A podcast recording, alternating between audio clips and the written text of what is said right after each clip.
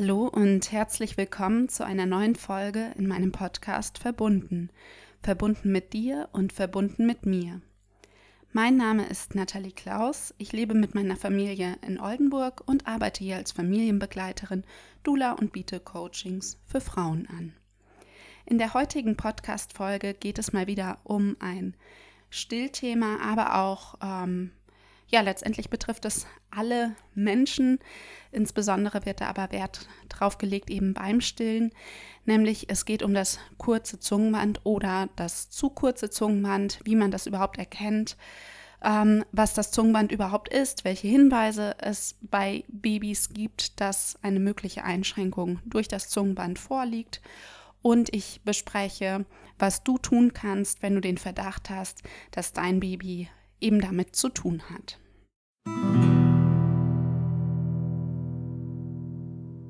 Fange ich erstmal damit an, ähm, was denn überhaupt das Zungenband ist. Also da hat sich in den letzten Jahren tatsächlich ziemlich viel getan. Man weiß mittlerweile deutlich mehr über das Zungenband. Deshalb ist es eben auch so wichtig, da immer wieder ähm, sich fortzubilden in dem Bereich, weil sich da einfach unglaublich viel tut. Zum Zungenband ist wichtig zu wissen, dass wir alle ein Zungenband haben. Das ist optisch mehr oder weniger auffällig. Wenn das jetzt ganz hinten ansetzt in der Mundschleimhaut und ja kaum auffällt, dann denken manche, sie hätten kein Zungenband, aber tatsächlich haben alle Menschen ein Zungenband. Von der Anatomie her weiß man mittlerweile, dass das Zungenband sehr verschiedene Anteile haben kann. Es ist in jedem Fall ein Faszienband, also ein Band aus Muskelhaut in der Mundschleimhaut. Dabei gibt es aber eben ganz, ganz unterschiedliche Ausprägungen, also wo genau sich das befindet, wie die Mundschleimhaut da um das Faszienband gelegt ist, das kann ganz, ganz unterschiedlich sein. Teilweise hat das Zungenband auch einen Muskelanteil, also dass der Muskel tatsächlich in das Faszienband hineinragt. Ähm, wie gesagt, es ist ganz, ganz unterschiedlich. Die Ausprägung im Aussehen, in den Ansatzpunkten, aber auch in der Funktion der Zunge, also ob da jetzt eine Einschränkung vorliegt oder nicht und wie stark die Einschränkung da ist, ähm, die jetzt vom Zungenband ausgeht, das ist wirklich sehr, sehr unterschiedlich.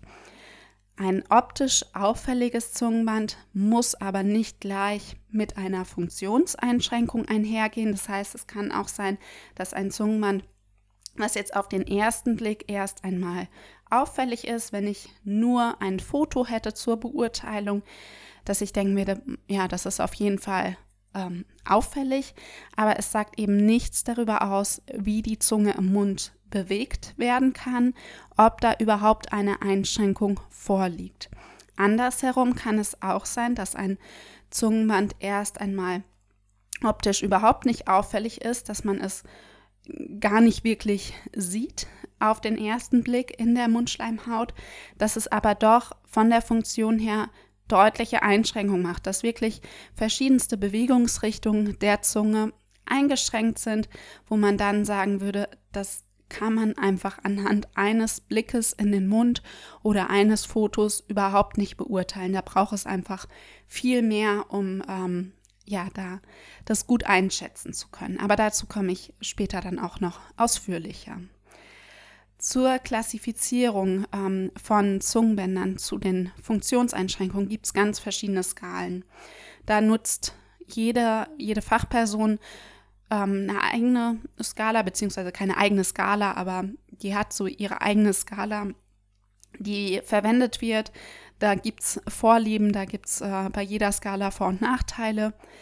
Das ähm, ist einfach ganz individuell. Letztendlich ist immer ganz gut, wenn so eine Skala genutzt wird, weil es natürlich objektiver wird, ist es besser nachvollziehbar. Ähm, liegt da jetzt eine Einschränkung vor, liegt da keine Einschränkung vor? Man kann es einfach besser miteinander vergleichen. Aber es gibt auch durchaus Fachpersonen, die überhaupt nicht mit solchen Skalen arbeiten. Außerdem kann man bei Zungenbändern nochmal unterscheiden zwischen anterioren Zungenbändern. Das sind solche Zungenbänder, die wirklich sehr weit vorne an der Zungenspitze ansetzen, sehr dominant sind, sehr schnell auch auffallen, in der Regel schnell auffallen. weil ich hatte zum Beispiel auch schon mal ein einjähriges Kind hier in der Beratung, wo das Zungenband wirklich an der Zungenspitze festgesetzt war und das ist vorher niemandem aufgefallen. Also deshalb, normalerweise fällt es jemandem auf, wenn die so weit vorne ansetzen, aber eben nicht per se immer. Dann gibt es aber auch noch posteriore Zungenbänder, also die weiter hinten ansetzen, die aber genauso eben Funktionseinschränkungen mit sich bringen, die oft auch noch mal ein bisschen fester von der Struktur sind, wenn sie Einschränkungen mit sich bringen. Da ein bisschen breiter sind die anterioren Zungenbänder, die sind häufig sehr sehnig. Da kann man manchmal sogar durch das Zungenband durchgucken. So fein ist das von der Struktur, aber natürlich, wenn die kurz sind und ähm, da die Funktion deutlich eingeschränkt ist, ist das in jedem Fall ungünstig, sei es jetzt anterior oder posterior. Dann finde ich an der Stelle nochmal wichtig zu sagen, dass orale Restriktionen, also jetzt einschränkende Zungenbänder, Lippenbänder, Wangenbänder, dass all das eben oft nicht isoliert auftritt. Das heißt, häufig sind auch noch bei anderen Bändern irgendwo ähm, feste Strukturen oder Einschränkungen sichtbar, sodass es einfach Sinn macht, den kompletten Mundbereich mit Zungen, Lippenband, Lippenbändern, beiden oben und unten, den Wangenbändern, den Gaumen mit seiner Funktion in Ruhe zu betrachten und eben nicht nur den einen Blick unter die Zunge zu werfen oder nicht nur rein das Zungenband zu betrachten. Das hängt aber auch ein bisschen davon ab, was jetzt das Ziel ist und wie die Einschränkungen da sind, ähm, weil da gibt es auch unterschiedliche Ansätze, ob man jetzt ein Band erstmal alleine trennen würde, guckt, was das für eine Veränderung im Mundraum mit sich bringt, oder ob man direkt mehrere Bänder trennt, wenn man da auch mehrere Einschränkungen sieht. Ja, da gibt es geteilte Meinungen, aber insgesamt macht es eben Sinn, den kompletten Mundbereich einmal anzuschauen, wenn man vermutet, dass da Einschränkungen da sind. Und dann möchte ich einen Punkt besprechen, der einfach viele Eltern beschäftigt, die Kinder haben mit einschränkenden Zungenmännern oder auch anderen oralen Restriktionen.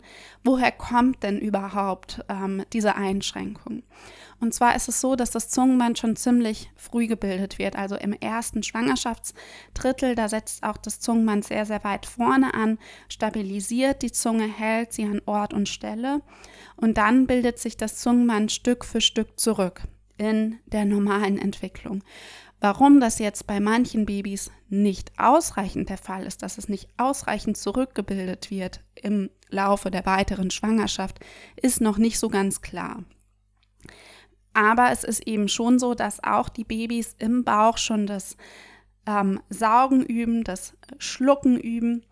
Die saugen dann am Finger, schlucken das Fruchtwasser, sodass dann eben auch ähm, ja schon eine Zeit, eine Routine entwickelt wurde. Natürlich noch nicht mit der Atmung mit dabei, aber man kann jetzt nicht sagen, ein Baby, das ein paar Tage alt ist, das braucht keine Unterstützung beim Umlernen, wenn das Zungenband getrennt wurde.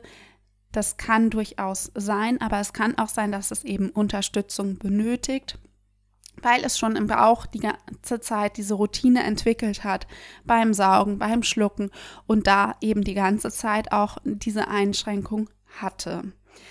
Woher das genau kommt, dass das Zungenband nicht richtig zurückgebildet wird, weiß man noch nicht. Da gibt es verschiedene Ansätze, aber es wurde bisher, soweit ich weiß zumindest, noch nichts Genaues in Studien bewiesen. Fakt ist aber, dass ähm, einschränkende Zungenbänder in Familien gehäuft auftreten, sodass schon die Vermutung naheliegt, dass da auch eine genetische, erbliche Komponente zumindest mit reinspielt. Gleichzeitig ist es aber eben nicht so, dass wenn du und dein Mann, deine Partnerin keine Einschränkungen habt, dass dein Kind dann definitiv auch keine haben wird.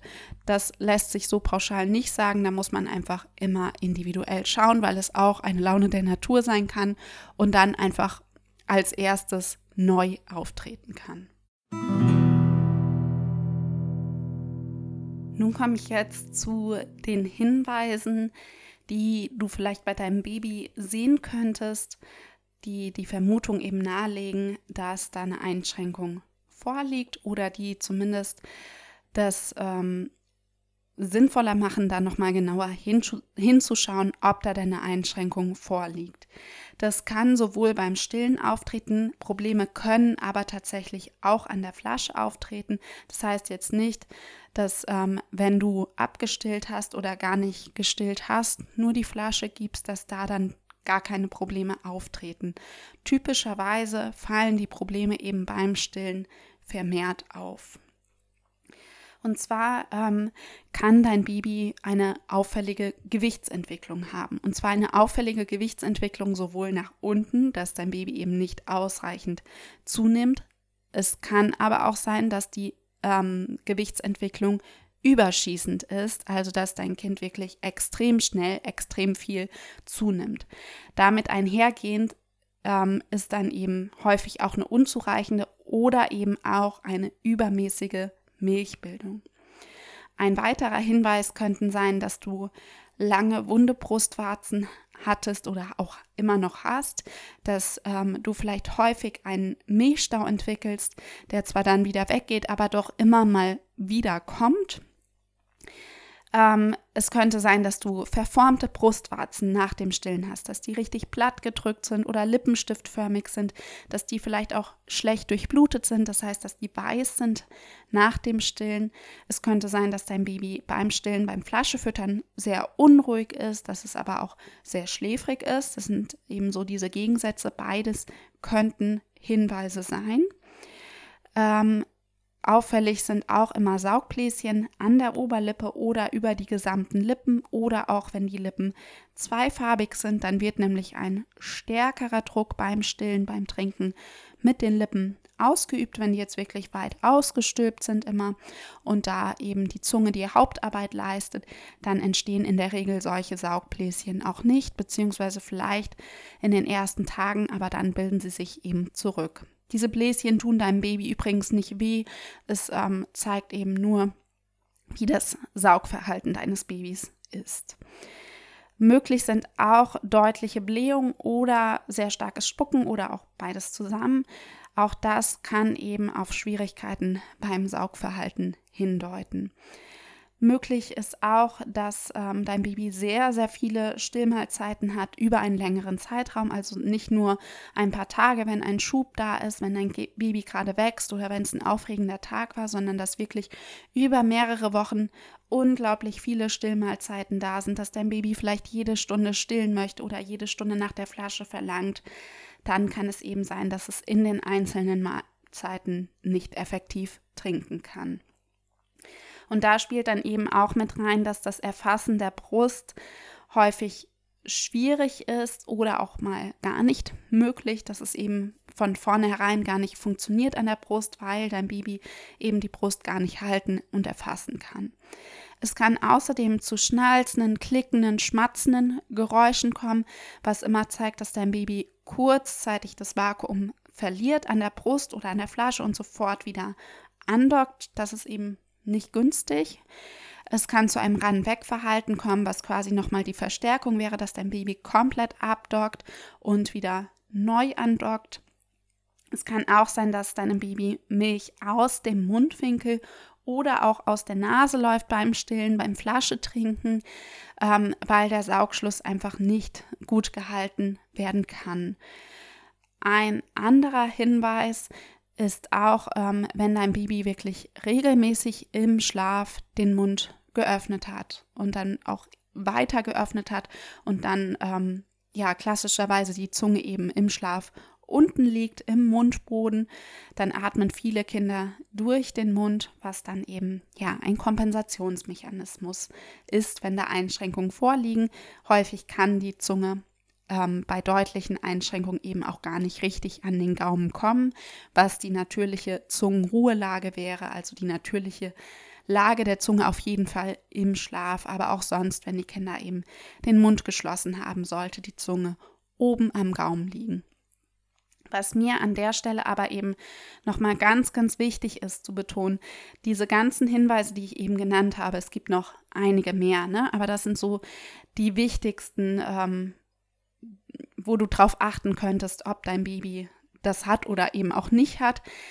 All diese Sachen können auch ganz, ganz unterschiedliche Ursachen haben.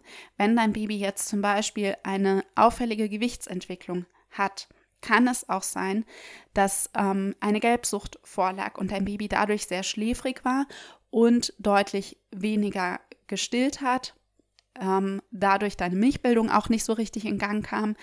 Ähm, wenn dein Baby unruhig ist beim Stillen, kann es ganz andere Gründe haben, als dass, dass jetzt ein auffälliges Zungenband vorliegt. Wunde Brustwarzen, typischerweise eben durch Fehler beim Anlegen entstanden, aber es ist eben auch möglich, dass das durch ein einschränkendes Zungenband gekommen ist. Aber es ist da eben ganz, ganz wichtig, genau hinzuschauen, ob da wirklich die Einschränkung des Zungenbandes eine Ursache ist. Häufig gibt es nicht nur eine alleinige Ursache, sondern es spielen in den allermeisten Fällen mehrere Punkte mit rein, die eben die Probleme, die Schwierigkeiten dann mit sich bringen. Deshalb auch hier wieder ein einziger Blick in den Mund reicht absolut nicht aus zur Beurteilung. Und damit habe ich auch einen guten Übergang zum nächsten Thema, nämlich was kannst du tun, wenn du das Gefühl hast, dass dein Baby ein kurzes Zungenband hat, wenn du vielleicht einige der Hinweise, die ich eben angesprochen habe, bei deinem Baby oder auch bei dir siehst, das sind ja immer zwei Komponenten, Mama und Baby, spielen ja jetzt zum Beispiel beim Stillen mit rein, beim Flaschetrinken, siehst es aber an der Flasche trotzdem oder kannst einige Hinweise möglicherweise eben sehen, dann ähm, würde ich mich immer einmal informieren, welche fortgebildeten Fachpersonen es in deinem Umfeld gibt. Jetzt ist es natürlich für dich wahrscheinlich nicht so einfach einzusehen, wer ist denn fortgebildet, wer kann das gut beurteilen. Da gibt es verschiedene Listen, in denen du das einsehen kannst, wer ausreichend oder wer einige Fortbildungen in dem Bereich gemacht hat. Eine mögliche Adresse wäre zum Beispiel die DeFagor. Das verlinke ich dir auch unter dem Podcast. Da findest du eine Liste mit Fachpersonen, mit Stillberaterinnen, Logopäden, Körpertherapeuten, die da eine Beurteilung machen können. Ähm, also den kompletten Mundbereich anschauen mit der kompletten Funktion der Zunge die aber auch eben schauen, wie ist eure Vorgeschichte, wie hat sich eure Situation entwickelt, um eben dann auch zu schauen, was sind tatsächlich die Ursachen für Probleme, damit man eben nicht nur schaut, wie, sind, wie ist jetzt die Situation oder wie ist rein die Funktionseinschränkung, sondern dass man wirklich ein umfassendes, möglichst ganzheitliches Bild von eurer Situation insgesamt erhält. Und dafür ist eben wichtig die Vorgeschichte, ab der Schwangerschaft, möglicherweise auch bei Geschwisterkindern, dass man da eben gucken kann, gibt es da Parallelen, gibt es da auch mögliche Einschränkungen. Das sind eben immer auch Hinweise, weil die familiäre Komponente eben auch eine Rolle spielt. Das heißt, ich frage zum Beispiel in meinen Begleitungen dann auch, ob bei dir als Mama oder bei dir als Papa ähm, dir auch bekannt ist, dass bei dir Einschränkungen vorliegen, ob du Probleme hattest beim Stillen, bei der Beikosteinführung, bei der Sprache, beim Schlafen, was auch immer. Ne? Also das ist ein sehr umfassendes Thema. Und dann ist natürlich wichtig, einmal die Stillsituation, die Flaschenfüttersituation, die Esssituation, je nachdem wie alt eben das Baby, das Kind ist, zu beurteilen, dass man da guckt, wie ist denn das Saugmuster, wo sind da wirklich die Schwierigkeiten erkennbar. Ähm, dann wäre eben die Funktionsüberprüfung ein wichtiger Teil. Und der erste Schritt ist dann erstmal das Stillmanagement, das Füttermanagement, Beikostmanagement, je nachdem, was halt eben äh, gerade der Fall ist bei euch in ähm, eurer Familie, wo ihr gerade steht, dass man da ansetzt und erstmal guckt, was kann da noch optimiert werden, was kann verändert werden, dass man erstmal einfach bessere Grundvoraussetzungen schafft. Dann macht es Sinn, verschiedene Mundübungen zu machen, die man aber eben nicht pauschal für alle gleich sagen kann, sondern da muss man wirklich gucken, wo sind die Schwierigkeiten, sei es jetzt bei der Funktion, sei es jetzt beim Stillen oder was auch immer, dass die Mundübungen wirklich auf euch abgestimmt sind, auf dein Baby abgestimmt sind, um da dein Baby eben nochmal auch wieder zu unterstützen. Außerdem macht es Sinn, körpertherapeutisch einmal zu gucken beim Osteopath, Physiotherapeut, was auch immer, also auf der gesamtkörperlichen Ebene, weil wenn jetzt eine Spannung im Mundbereich ist, wirkt die sich immer auch auf den Rest des Körpers aus und andersrum. Also wenn Spannung im Körper ist, wirkt es sich eben auch auf den Mundbereich aus. Deshalb ist es wichtig, eben nicht nur den Mund isoliert zu betrachten, sondern wirklich den gesamten Körper. Und dann kann man schauen, was für Veränderungen bringt das schon mit sich. Wäre eine Trennung eine Option? Welcher Zeitpunkt macht Sinn für eine Trennung? Da muss man einfach genau hinschauen, weil nicht jeder Zeitpunkt optimal ist. Es muss für euch als Familie passend sein, weil es ist eben nicht mit der vorherigen Veränderung des Stillmanagements, Mundübungen, Körpertherapie und dann dem Eingriff getan, sondern dann muss dein Baby eben weiter im Umlernen unterstützt werden. Das heißt, die Mundübungen werden weiter Teil sein erstmal. Dann macht es Sinn, einfach auf Körperebene nochmal zu gucken, wenn jetzt da Spannung gelöst wurde. Es macht nochmal Sinn, aufs Stillmanagement zu schauen und was eben auch ein wichtiger Aspekt ist, ist ein aktives Wundmanagement, weil da ist ja dann eine offene Wunde entstanden, dass diese Wunde ähm, gedehnt wird, damit sie möglichst weit zusammenwächst wieder, damit keine neue Funktionseinschränkung entsteht. Das wäre jetzt aber zu viel verlangt, dass oder es wäre zu umfangreich, es hier jetzt im Podcast nochmal genauer zu besprechen. Das wäre einfach ein separates Thema. Aber was mir eben wichtig an der Stelle ist, es ist nicht mit einmal einem kleinen Schnitt im Mund getan und dann ist alles gut, sondern es ist wichtig, das im, Gesamt, ähm, im Gesamtkontext zu betrachten und dann vorher schon das gut in die Wege zu leiten und im Nachhinein auch das Umlernen weiter gut zu begleiten, zu betreuen und zu unterstützen. So, und nun bin ich am Ende dieser Podcast-Folge zum Thema Zungenband, kurzes Zungenband, zu kurzes Zungenband angekommen. Ich habe darüber gesprochen, was das Zungenband überhaupt ist, welche Hinweise es bei Babys auf mögliche Einschränkungen geben kann und was du tun kannst, wenn du das Gefühl hast, dass dein Baby ja unter einem zu kurzen Zungenband oder unter einem kurzen Zungenband leidet. In der nächsten Podcast-Folge möchte ich verschiedene Fragen rund um das Thema Zungenband aufgreifen, die mir immer wieder in meinen Begleitungen begegnen. Wenn du auch eine Frage hast, die ich auf jeden Fall in der Podcast-Folge besprechen soll, schreib mir gerne eine Nachricht, dann nehme ich die gerne mit in die Folge auf. Bis dann, deine Nathalie.